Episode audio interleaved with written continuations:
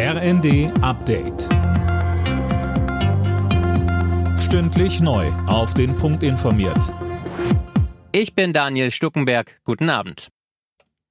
Nach der Silvesterrandale vor allem in Berlin wird über die Ursachen für die Gewalt und mögliche Lösungen diskutiert.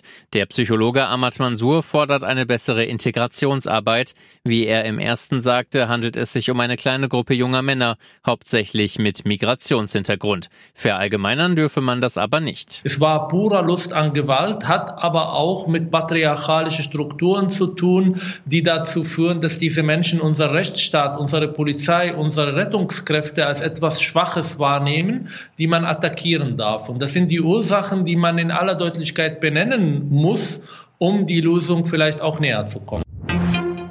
Die Zahl der Arbeitslosen ist trotz der Krise im Vergleich zum Vorjahr nur leicht gestiegen. Bundesweit waren Ende Dezember 2,45 Millionen Menschen arbeitslos gemeldet, 124.000 mehr als vor einem Jahr.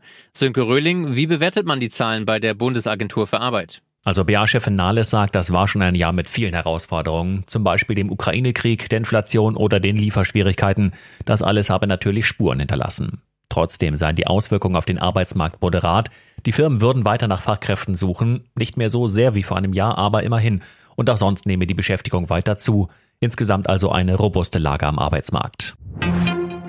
Polens Ministerpräsident Morawiecki bedauert, dass die Todesstrafe in seinem Land abgeschafft wurde. Für schwerste Verbrechen sollte sie weiter zulässig sein, sagte er in einer Fragerunde. Polen hatte die Todesstrafe als Teil der Vorbereitungen auf den EU-Beitritt vor fast 30 Jahren abgeschafft. Und noch zur Vierschanzentournee. Das Springen in Innsbruck findet morgen ohne Karl Geiger statt. Er hat die Qualifikation verpasst. Am weitesten sprang heute David Kubacki aus Polen. Der Führende der Gesamtwertung, Halvor Egner Granerud aus Norwegen, landete auf Platz 13. Alle Nachrichten auf rnd.de